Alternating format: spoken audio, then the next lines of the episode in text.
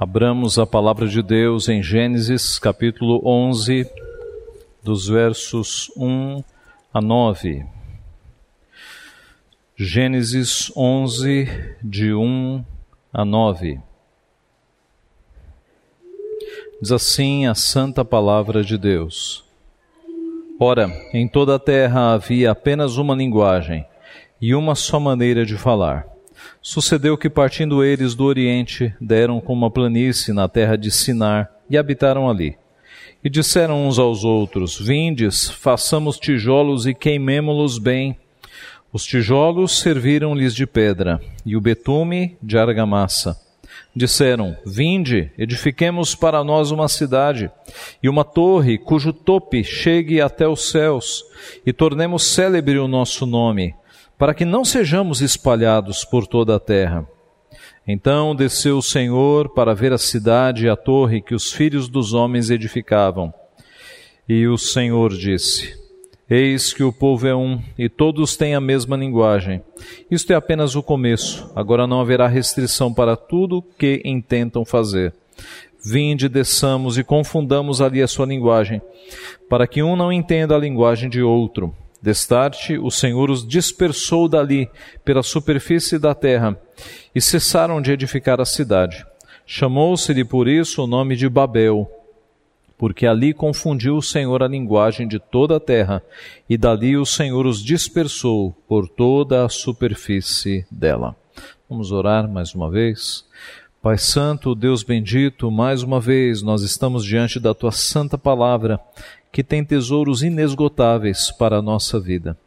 Ó oh, Pai, por isso nós pedimos que o Senhor nos auxilie mais uma vez no entendimento da tua santa palavra, que pelo teu Santo Espírito nós tenhamos a nossa mente iluminada, aclarada, para que possamos entender a tua mensagem e que pelo teu Santo Espírito, Pai, o Senhor também aplique a mensagem ao nosso coração, a fim de que possamos viver para ti possamos amoldar a nossa vida, o nosso querer, a nossa vontade, a tua vontade, Pai.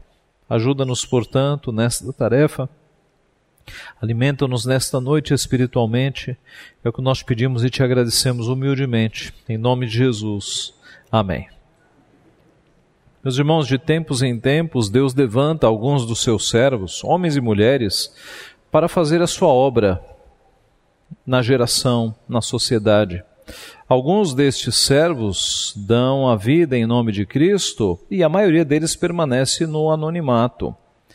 Para eles, a glória dos homens de fato não interessa. O que interessa é a glória de Deus. O escritor do livro de Hebreus registra estes anônimos como homens dos quais o mundo não era digno. Paul Washer, um pregador batista, diz que estas pessoas são conhecidas apenas por Deus e pelo diabo por Deus, porque deram a ele todos os anos de sua vida, e pelo diabo, porque eles acabaram sendo guerreiros contra as obras das trevas. Mas Deus, por vezes, não usa apenas anônimos, mas Deus levanta alguns homens em momentos específicos da história da humanidade para fazer os seus planos. E um destes homens foi Martinho Lutero, aquele monge agostiniano que, inconformado com a corrupção da igreja e principalmente com o comércio em que havia virado a igreja, na chamada venda das indulgências, a igreja vendendo o perdão divino, a pessoa pagava por um pecado que havia cometido. Então Lutero, inconformado, vendo que esse era um erro absurdo, ele escreveu aquelas 95 afirmações de protesto denunciando aquele erro. E pela providência de Deus, aquilo foi impresso, se espalhou pela Alemanha e assim iniciava-se em um 31 de outubro de 1517 o que nós chamamos hoje de a Reforma Protestante. Outro homem que Deus levantou anos depois, naquele período de trevas espirituais, foi um jovem chamado João Calvino. Ele nasce na França em 1509 e ele foi também igualmente um homem muito usado por Deus no seu período. Nós poderíamos falar de várias obras que Deus fez por meio deste jovem, como por exemplo, a, um manual de vida cristã que ficou, que foi publicado com o nome de As Institutas da Religião Cristã, que foi lido por milhares de pessoas e serviu de um guia de vida cristã para milhares de crentes. As dezenas de comentários bíblicos explicando a Bíblia, as centenas de cartas que ele enviou para refugiados, para crentes, para pessoas que precisavam de cuidados pastorais, a sua visão missionária, quando em 1556 ele enviou missionários pelo mundo, enviou até para o Brasil, neste ano específico. E eles chegaram no Rio de Janeiro, é, ali algumas décadas depois do descobrimento. Mas considerando o que o texto bíblico que nós temos diante de nós nesta noite nos remete, nos apresenta, ah, as bases de uma cidade em rebeldia, as bases de uma sociedade que não reconhecia a Deus, nós vamos usar este personagem histórico como contraponto nós vamos analisar o texto bíblico olhando para Babel como uma cidade que tem bases contrárias ao nosso Deus e como contraponto nós vamos analisar não as bases de Genebra, mas porque ela não foi fundada assim, mas as bases de uma reforma desta cidade é, que está localizada na história chamada Genebra. Vamos para o texto bíblico sobre que fundamentos a cidade de Babel foi construída, quais foram as bases desta cidade que estava nascendo agora, chamada Babel. A primeira base que nós vemos no nosso texto é a rebeldia. A rebeldia. Esta é uma cidade que nasce sobre as bases da rebeldia. Quem foi o líder máximo de Babel? O texto bíblico nos informa que foi Nimrod. Nimrod aparece no texto bíblico no capítulo anterior, no capítulo 10, versículo de número 8, nós temos: Cush gerou a Nimrod, o qual foi o qual começou a ser poderoso na terra. Nimrod foi então um neto de Cã, um dos filhos de Noé. E nós temos estudado esses textos e nós vimos que Cã foi amaldiçoado, a sua geração foi amaldiçoada, porque ele desrespeitou o seu pai. Quando o seu pai estava embriagado, pôs-se nu no meio da tenda, embriagado, e Cã de alguma forma o desrespeitou. E por isso Noé amaldiçoou a sua descendência a partir de Canaã, e é dessa descendência amaldiçoada que vai nascer Nimrod. Verso 8: Cush gerou a Nimrod, o qual começou a ser poderoso na terra. E o verso 9: Foi valente caçador diante do Senhor. Daí dizer-se como Nimrod, poderoso caçador diante do Senhor. Nimrod tem um significado, e o significado é rebelde. Rebelde. Nimrod significa rebelde.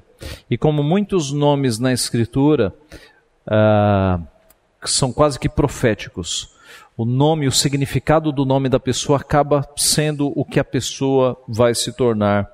Este primeiro rei de que nós temos registros aqui no começo da história bíblica, ele é um rei com pretensões de estabelecer um verdadeiro império. A continuação do texto diz: O princípio do seu reino foi Babel, Ereque, Acade, Cainé, na terra de Sinar, Daquela terra saiu ele para a Síria e edificou Nínive, Rebotir e Caiá, e entre, e Calá, e entre Nínive e Calá, a grande cidade de Rezém. Observe que ele era um rei não apenas de um local, mas ele foi expandindo o seu império, o seu reinado, porque ele tinha esta visão, era um homem muito valente pela descrição que nós temos aqui. Mas no que toca ao texto de hoje, fiquemos com o princípio do seu reino, que foi Babel. A liderança de Babel, então, ela é uma liderança de rebeldia contra Deus. E observe que é novamente a descendência da serpente. A descendência da serpente produzindo mais e mais rebeldes contra o Senhor. Mas especificamente, onde é que está a rebeldia aqui? Observe o verso 4. Qual foi o objetivo desta torre? Veja o verso 4. Disseram: Vinde, edifiquemos para nós uma cidade, uma torre cujo tope chegue até os céus, e tornemos célebre o nosso nome, para que, para que não sejamos espalhados por toda a terra. Qual havia sido a vontade de Deus para os descendentes de Noé?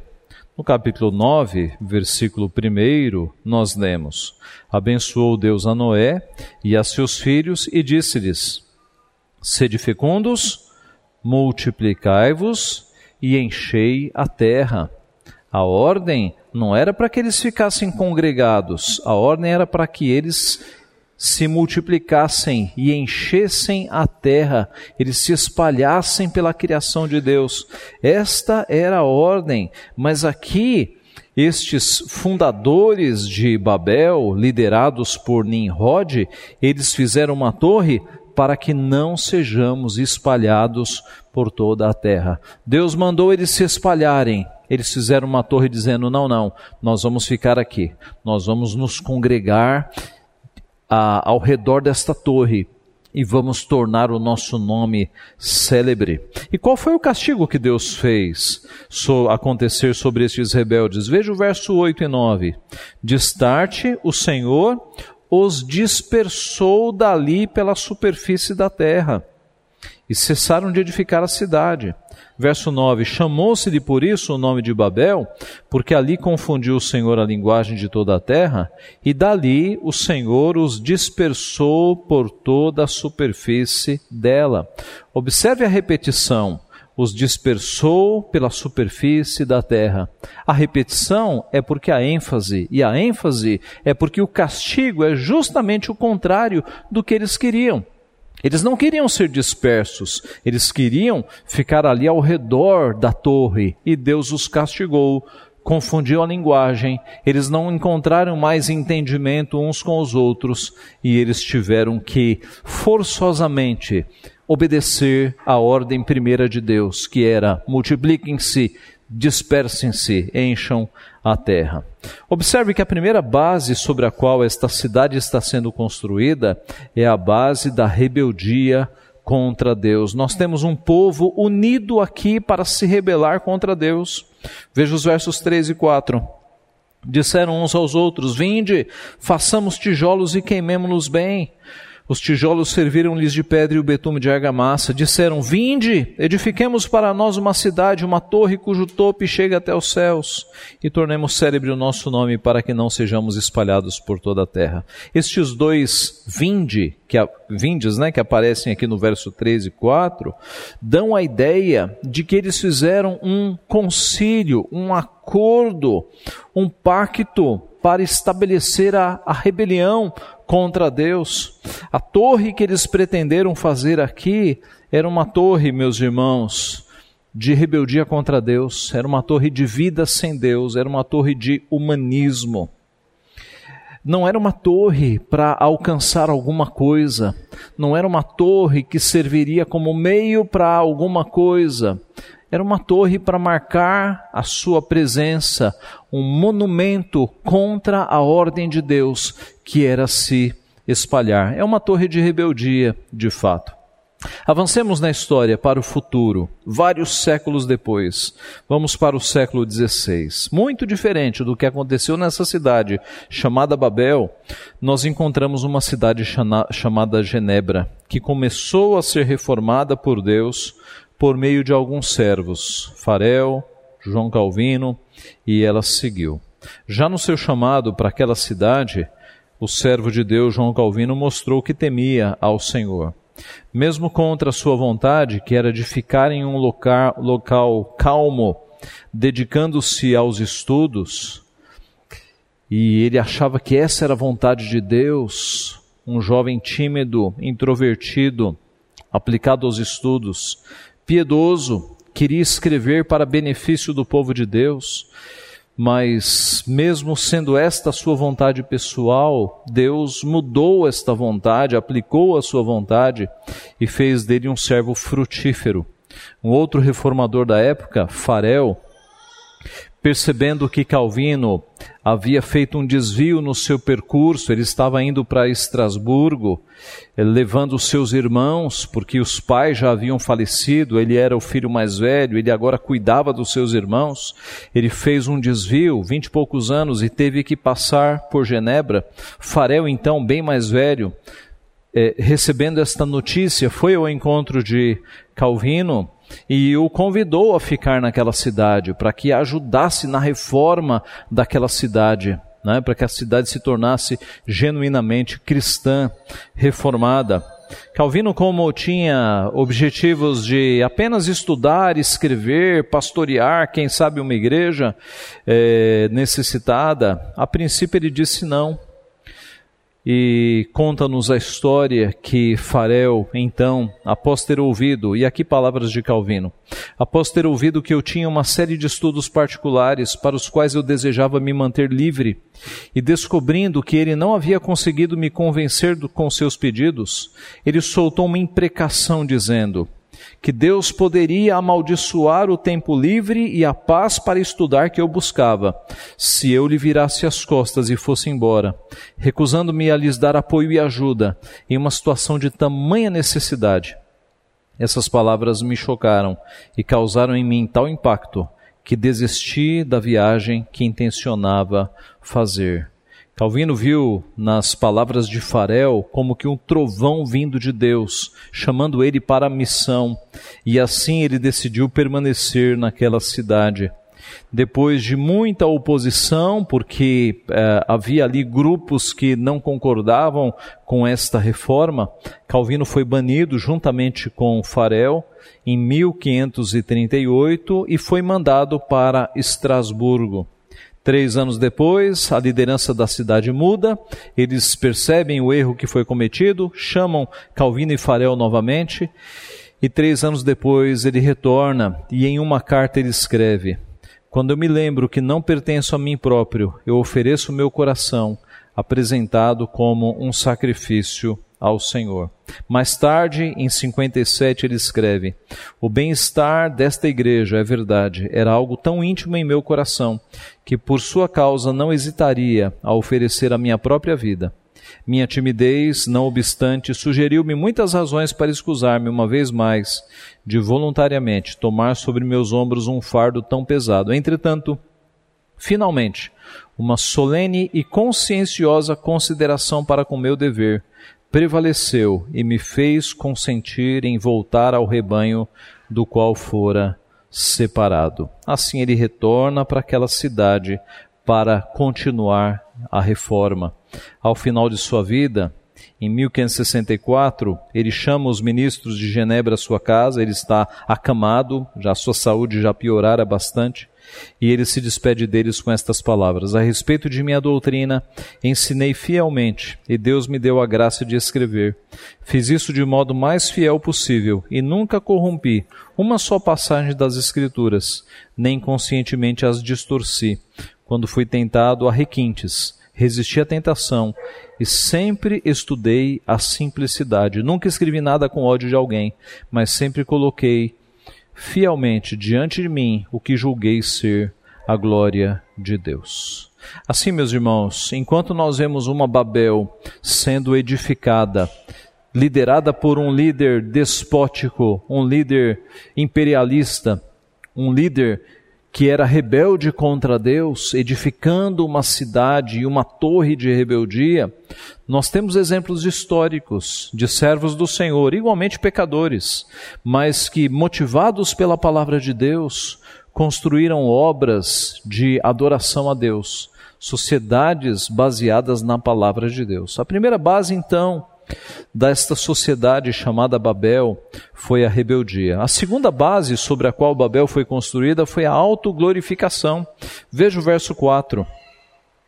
Disseram: Vinde, edifiquemos para nós uma cidade cuja torre e uma torre cujo topo chega até os céus, e tornemos célebre o nosso nome. Tornemos célebre o nosso nome. Você já parou para pensar que o caminho da maioria dos ditadores, pensando aqui em Nabucodonosor, em Hitler, em Mussolini, A maioria desses ditadores é tornar célebre o seu nome, é construir cidades e monumentos para que eles sejam lembrados durante a posteridade. Alguns criam cidades para a sua própria glória.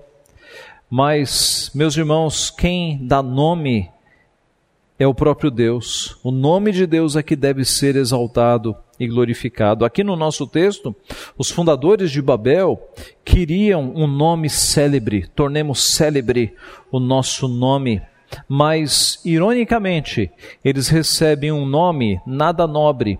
É Deus quem lhes dá o nome de Babel, e Babel significa confusão. Eles queriam um nome célebre, eles queriam ficar conhecidos pela posteridade. E Deus lhes dá um nome nada nobre. Deus lhes chama de Babel, que significa confusão. É assim que eles ficarão conhecidos. No Antigo Testamento, o povo de Deus era referido como o meu povo que se chama pelo meu nome. Nós não precisamos ter um nome célebre. Nós somos o povo de Deus. Nós somos o povo que se chama pelo nome de Deus, o povo de Deus. Sobre este texto, inclusive, João Calvino escreveu: erigir uma fortaleza não era um crime tão grande em si mesmo, mas levantar um monumento eterno a si próprios, que atravessaria todas as eras, era uma prova de orgulho obstinado, associado a desprezo para com Deus. No nosso texto, quando aparece a palavra desçamos, e ela aparece aqui usada por Deus, a trindade, não é? Este plural aponta para a trindade. Verso 7: Vinde, desçamos e confundamos ali a sua linguagem, nos dá a ideia do Deus imenso, do Deus grandioso, por maior que estivesse sendo feita esta torre, Deus sempre olha de cima. Quando nós olhamos para as grandes torres da nossa época, Deus sempre olha de cima, é sempre desçamos, porque Deus é sempre maior do que os nossos maiores empreendimentos. Deus está sempre superior, Ele sempre está em cima.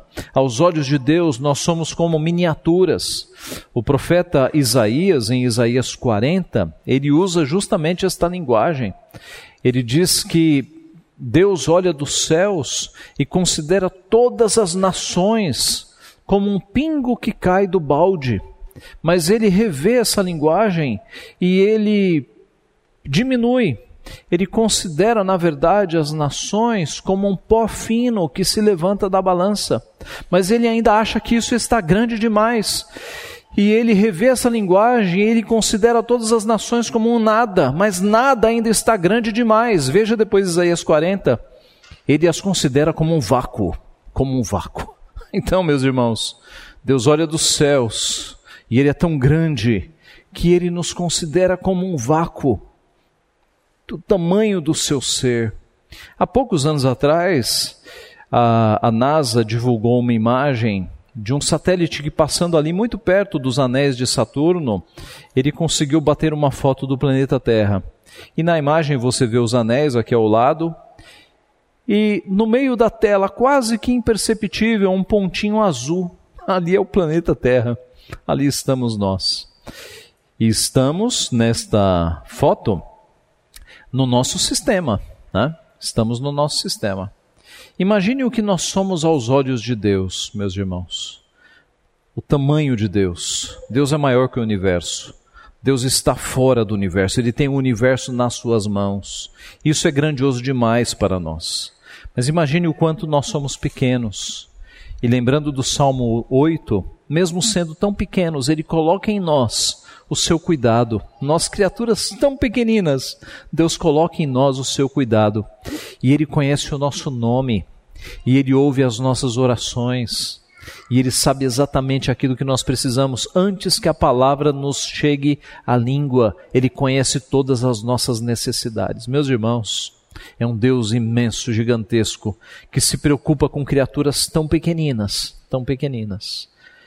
Aqui, estas criaturas pequeninas estão querendo glorificarem-se a si próprias, estão com autoglorificação e constroem esta torre.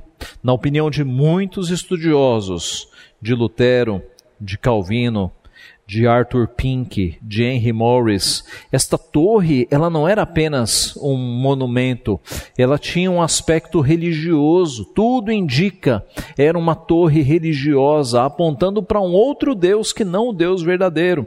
Era o que eles chamavam no passado de zigurate. Era uma torre com sentido religioso. Meus irmãos, Deus é contra tal tipo de exaltação. Ele diz em Isaías 2: Porque o dia do Senhor dos exércitos será contra todo soberbo e altivo, e contra todo aquele que se exalta, para que seja abatido. A arrogância do homem será abatida, e a sua altivez será humilhada. Só o Senhor será exaltado naquele dia. Eles queriam de fato ser lembrados e conhecidos entre as nações, eles queriam fama, eles queriam que os seus feitos fossem lembrados para sempre. Ora, o povo de Deus não tenta tornar o seu próprio nome célebre, mas faz com que o nome de Deus seja célebre. O nome de Deus é que é importante, o nome de Deus é que é sagrado, o nome de Deus é que tem para si até um mandamento, o terceiro mandamento: não tomarás o nome do Senhor teu Deus em vão. E o primeiro pedido da oração dominical que nós fazemos é: santificado seja o seu nome. O nome de Deus é célebre, o nome de Deus é santo. O nosso nome não tem esta importância. Isaías 42, 8 nosso Deus diz: Eu sou o Senhor, este é o meu nome. A minha glória, pois, não a darei a outrem, nem a minha honra às imagens de escultura. Então, a segunda base sobre a qual a cidade de Babel foi construída foi a autoglorificação. A autoglorificação. O contraponto que nós temos na história é o exemplo de João Calvino com a publicação daquele manual de vida cristã, as institutas, ele acabou naturalmente se tornando conhecido, mas ele não queria fama. Quando ele viajou da França para Estrasburgo em 1536, ele disse, decidiu não fazer menção alguma de sua obra, nas suas palavras, aspas. Ninguém lá sabia que eu era o seu autor. Aqui, como em todos os lugares, eu não fiz qualquer menção a este fato e intencionava continuar fazendo o mesmo. Irmãos, João Calvino era um homem de vida simples. Contam os historiadores que certa vez uma autoridade estrangeira chegou na cidade e foi visitá-lo e estranhou muito a simplicidade da sua casa. Como é que um estadista morava numa casa tão simples? Ele nunca quis tal exaltação. Aliás, o termo calvinismo que é usado né, por aí ele chegou ao conhecimento de João Calvino. Ele soube deste termo. Este termo foi forjado por um luterano, Joaquim Westphal, que viveu ali entre 1510 e 1574. E quando Calvino soube de que estavam usando o calvinismo, ele lastimou muito. E ele chamou tais pessoas de zelotes frenéticos, porque ele não queria fama nenhuma para si próprio. E a prova disso, meus irmãos, é que já próximo da sua morte ele pediu para ser sepultado num local desconhecido, para evitar homenagens. Ele não queria nada disso. E durante muito tempo o local da sua sepultura foi desconhecido a pedido dele. O que nós temos de exemplo aqui é que o servo de Deus não deve buscar autoglorificação, mas deve andar em humildade diante do seu Deus. Nós devemos ter na nossa mente, meus irmãos, as palavras de João Batista referindo-se a Cristo. Convém que ele cresça e que eu diminua. Convém que ele cresça e que eu diminua. Que os nossos atos, como foi pregado hoje de manhã, sejam atos de justiça para exaltar a justiça maior que Cristo fez na cruz do Calvário. Que as nossas publicações em rede social, que as nossas palavras, que tudo que nós fizermos não seja para exaltação própria, mas para que seja, para, mas para que mas que seja para exaltar a Cristo, para avançar o reino, para fazer com que o nome de Cristo seja cada vez mais conhecido. A segunda base desta cidade foi a autoglorificação. A terceira e última base da cidade de Babel foi o uso do conhecimento para o mal. O uso do conhecimento para o mal. No versículo 3 nós vimos Disseram uns aos outros: Vinde, façamos tijolos e queimemo-los bem. Os tijolos serviram-lhes de pedra e o betume de argamassa. Irmãos, aqueles tinham uma tecnologia nova, que era fazer tijolos queimados. Isso para a época era alta tecnologia. Eles tinham potencial ali para enormes realizações. Ora, meus irmãos, aqueles que conhecem o Nordeste sabem e possivelmente já viram casas que são feitas com barro ainda, não são feitas com tijolo, casas de pau a pique, em que você coloca varas e vai jogando ali o barro, não é? Veja, estamos em 2022.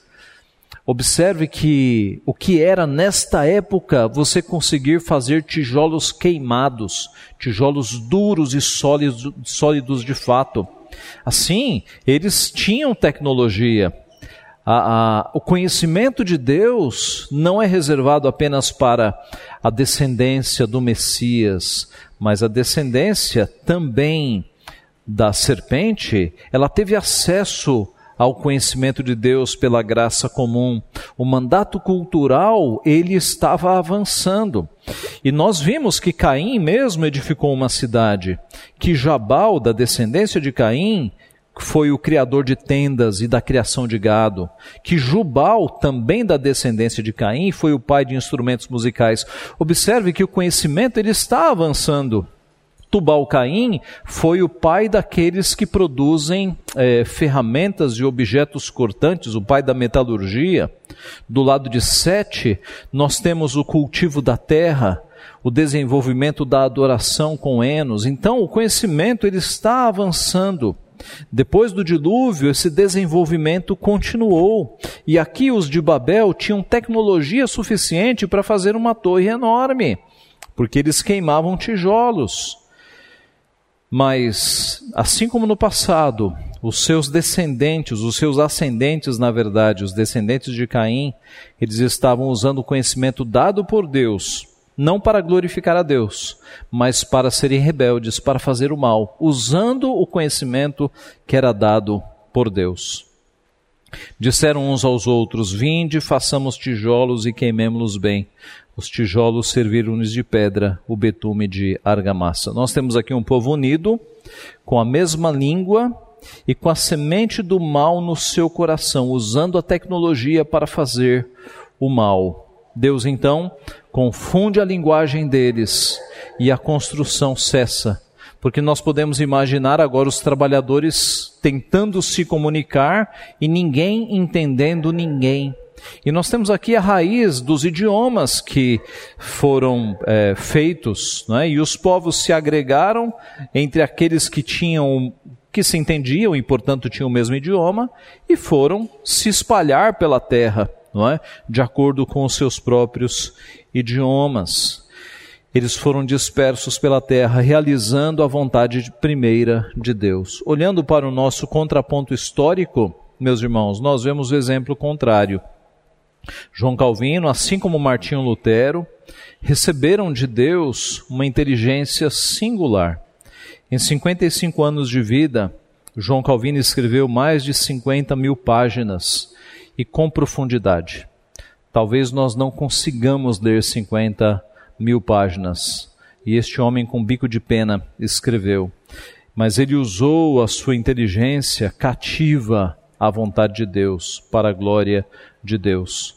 Deus o enviou para uma cidade, Genebra, que naquela época tinha graves problemas sociais, pobreza extrema, altos impostos, baixos salários, analfabetismo, falta de assistência por parte do Estado, vícios como embriaguez, jogatina, prostituição. E pela obra de Deus que foi efetuada ali, esta cidade tornou-se uma das melhores cidades da Europa. Perto já da sua morte, ele criou a Academia de Genebra, com centenas de alunos, crianças, adolescentes e jovens. Uma das primeiras escolas públicas, numa época em que o analfabetismo era gigante e só os nobres tinham é, condições de mandar os filhos para a escola, porque a escola era paga. é, Lutero, na Alemanha, criou escolas públicas, Calvino, em Genebra, criou, criou escolas públicas. E assim, muitas vidas foram beneficiadas pelo estudo. E eram escolas não, não para falar de religião, eram escolas de fato para educar o povo. Foi isso que aconteceu. Então, observe a diferença de você usar o conhecimento para fazer o mal e usar o conhecimento para educar pessoas, para fazer com que pessoas tenham educação e assim o conhecimento seja multiplicado. Meus irmãos, concluindo, concluindo então, Babel nós vimos foi um exemplo de uma cidade edificada em bases que não glorificavam a Deus, edificada tendo como base a rebeldia, a autoglorificação e o uso do conhecimento para fazer o mal. Por que, que Babel é uma cidade relevante para nós estudarmos? Porque na história da redenção, esta cidade progressivamente passou a simbolizar a sociedade sem Deus, com a sua pretensão, com as suas perseguições. Babel é Babilônia, é a mesma palavra. E a Babel que nasce aqui com tanta rebeldia, ela não vai ser destruída. A torre não avança, os povos são dispersos, mas Nimrod e aqueles que o acompanhavam continuaram construindo cidades. E esta Babel nascente aqui, ela não vai acabar. A torre acaba, a cidade não. E mais para frente, com o nome de Babilônia, será a cidade que caçará e perseguirá e matará os profetas do Senhor. Ela vai aparecer nos livros proféticos. E ela vai aparecer como é, sinônimo de prazeres carnais, pecados, superstições, por exemplo, em Isaías 47. E mais do que isso, esta Babilônia que nasce como Babel, que persegue os profetas, que se torna é, sinônimo de rebeldia contra Deus nos livros proféticos, ela vai culminar no Apocalipse como a grande Babilônia, o símbolo máximo de oposição contra o nosso Deus, em Apocalipse 17 e 18. Então você encontra esta cidade aqui em Gênesis 11, depois você encontra a Babilônia perseguindo e matando os profetas de Deus. E depois você vai encontrá-la em Apocalipse 17 e 18 sendo derrubada, caindo por conta da forte mão do Senhor. A Babel da torre é a Babilônia que perseguiu os profetas. A Babel da torre é a Babilônia que aparece no Apocalipse. Mas não apenas isso. A Babel que aparece na Bíblia inteira é a sociedade de hoje, na verdade. É a sociedade sem Deus. A sociedade de hoje continua em rebeldia contra Deus. O ateísmo é crescente. O materialismo é cada vez maior. O afastamento das leis de Deus se vê evidente na maioria dos países. A busca pelos prazeres carnais é o que cresce e é o que resta para sociedades que se afastaram de Deus. E alguém já disse que quando uma sociedade se afasta de Deus e dos prazeres espirituais, o que sobra são prazeres carnais. Nós vivemos na Babel. A sociedade de hoje, a Babel moderna, ela continua em aberta autoglorificação. O homem busca ser glorificado ao invés do Criador. São povos e nações tentando se estabelecer, tentando aumentar o território. As estratégias nunca são para glorificar a Deus, mas são sempre estratégias de poder estratégias para abarcar recursos, estratégias para numa dominação geográfica atingir territórios melhores, se estabelecer. Esta é a Babel, a Babel da autoglorificação. Ela continua nos nossos dias, nunca para glorificar a Deus, sempre para glorificar a si próprios. A sociedade de hoje, a Babel moderna, continua usando o conhecimento dado por Deus para o mal. Por exemplo, Deus dá ao homem o conhecimento da biologia para a melhora da saúde humana. O homem usa este conhecimento para produzir armas químicas, vírus letais, drogas abortivas, manipulação genética, assassinato de embriões, conhecimento dado por Deus para destruição, para causar o mal. Deus dá ao homem o conhecimento da tecnologia para o progresso e o maior conforto da humanidade. O homem pega esta tecnologia e usa para construir armas cada vez mais avançadas, mísseis de longo alcance, bombas de destruição em massa, atômicas e nucleares. No campo da informação, o ser humano usa os recursos que nós temos, no nível mais básico popular, para roubar o próximo, para invadir contas, para roubar senhas, para fazer o mal ao seu semelhante. Conhecimento dado por Deus sendo usado para o mal. Deus dá ao homem o conhecimento da física, por exemplo, das leis que regem o universo, e o homem usa isso para construir máquinas e projetos para tentar provar que Deus não existe, investindo na hipótese de uma criação gerada por uma explosão ao acaso. E eu me refiro aqui a, a inventos que foram feitos com milhões e milhões de, de, de dólares para tentar provar que há uma partícula apelidada a partícula de Deus que teria dado a criação no universo. É, é irônico. As pessoas usam conhecimento dado por Deus para tentar provar que Deus não existe. É isso que a Babel moderna tem produzido. Nós vivemos na Babel. As torres do humanismo estão entre nós.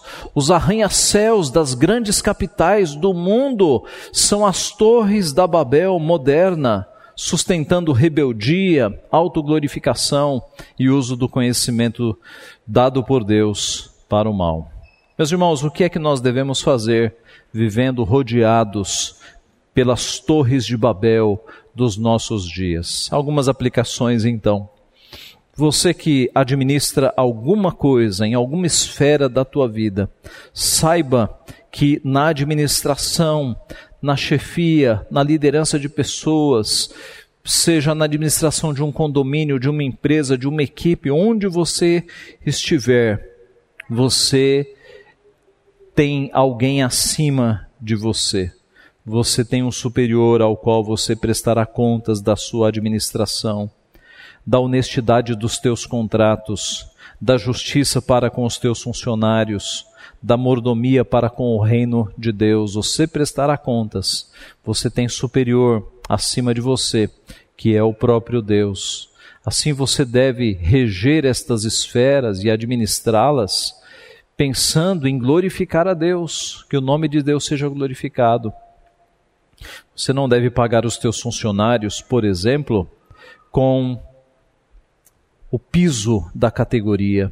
Falando de uma forma muito prática, você não deve fazer uma administração com base nas leis sindicais, mas você deve usar a Bíblia e perceber que você pode abençoar as pessoas não pagando no piso, por exemplo, mas talvez perto do teto não extrapolando a margem da categoria, pagando na margem da categoria, mas sendo uma bênção na vida daquele funcionário para que ele tenha condições melhores de sobrevivência. O teu Deus não é o dinheiro, não é o sindicato, o teu Deus se chama Yahvé.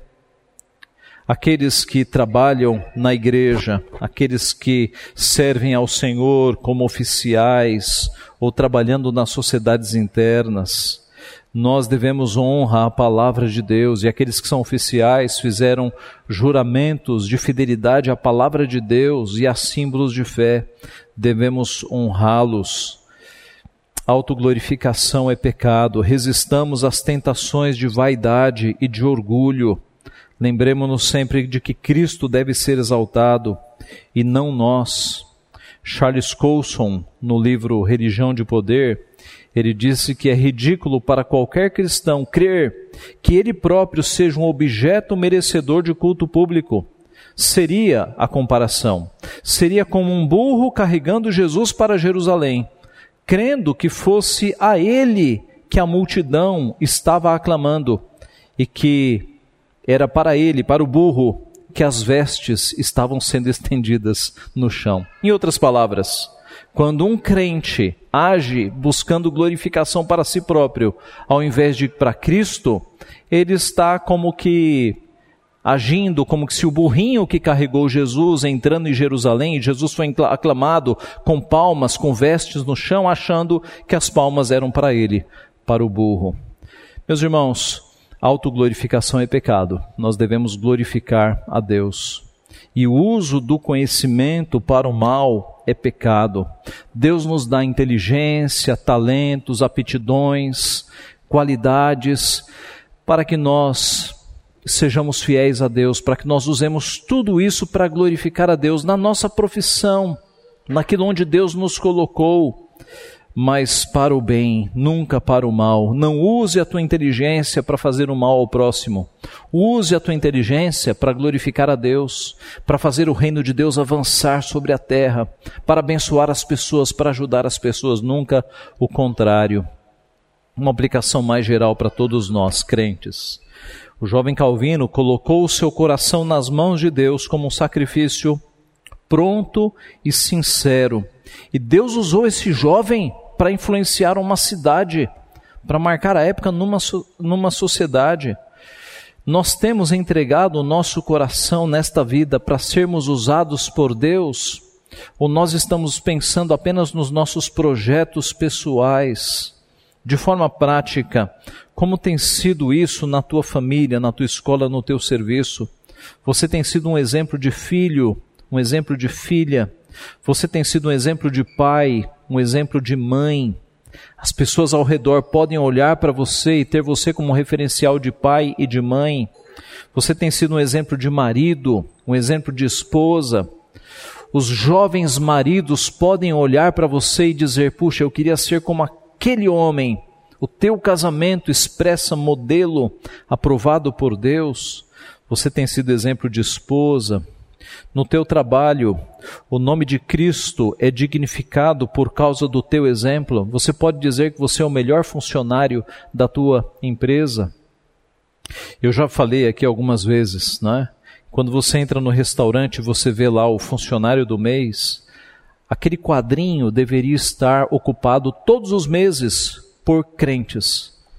Porque o crente tem essa base de que ele trabalha não para o Senhor, ele trabalha para Cristo. Não é homens que nós estamos servindo no nosso emprego, nós estamos servindo a Cristo. E a Bíblia está repleta de textos mostrando que nós não devemos trabalhar, trabalhar por exemplo, embaixo de vigilância. O chefe saiu, a gente para de trabalhar. Nós estamos servindo a Cristo. Nós devemos ser os melhores funcionários. É assim que nós glorificamos o nome de Cristo. Eu já contei também que eu trabalhei num banco, eu trabalhava, né, eu fui bancário muitos anos antes de ir para o seminário. E o horário de entrada, em, um, em uma das sessões onde eu trabalhei, era às nove da manhã. E havia uma jovem que chegava às nove e cinquenta todos os dias, todos os dias. E ela era uma das crentes. Tinha três crentes no nosso setor, cerca de 50 funcionários. E era a que mais falava que era crente, era a que mais importunava os outros com Bíblia. E ela chegava todos os dias às 9h50, um péssimo testemunho. E quando ela chegava, eu olhava para os não crentes e eles já estavam com um sorrisinho nos lábios. Era como se eu visse o pensamento deles. Olha lá, crente. Olha lá, crente. 9h50 todos os dias. Meus irmãos, isso não pode acontecer conosco. Se nós somos crentes, nós devemos ser os melhores funcionários. Os que chegam antes e os que saem depois. Porque crente é muito pontual na hora da saída, né? Chega atrasado, aí na hora da saída fica olhando o ponteiro dos segundos, dá 18 horas, voa. Nós devemos ser os melhores funcionários, aqueles que fazem o melhor, porque não é para o patrão, é para Cristo, é o nome de Cristo que está envolvido. Você não é um autônomo, um independente. Você é visto como servo do Senhor, como discípulo de Cristo, embaixador de Cristo. Então, seja o melhor funcionário, seja o melhor aluno da escola, a melhor aluna. O nome de Cristo é exaltado, meus irmãos, quando por nossas obras Cristo vem à tona e as pessoas dizem: é crente, é crente, e é exemplo. Assim, meus irmãos, finalizando, Lutero, Calvino, Caterine Fombora, esposa de Lutero, a rainha Elizabeth, que em muitos momentos foi usada por Deus, todos estes marcaram uma geração e morreram. Hoje nós somos o povo de Deus, nós estamos vivos para proclamar o nosso Deus. Está conosco a missão de glorificar a Deus na nossa sociedade. Nós é que vamos fazer esta diferença. Que a nossa oração seja, seja de fato entregar o nosso coração pronto e sinceramente, usando as palavras de Calvino, nas mãos do Senhor, para que nós sejamos usados pelo Senhor, para que os nossos dons, talentos, aptidões, inteligência, tudo isso glorifique a Deus por meio da nossa vida, por meio da nossa profissão. Que o nome de Cristo seja, seja exaltado, não a nós, mas o nome de Cristo seja exaltado, e que cada um de nós possa dizer: Eis-me aqui, Senhor, envia-me a mim, que eu faça o teu trabalho, que eu faça a tua obra. Que Deus assim nos abençoe. Amém.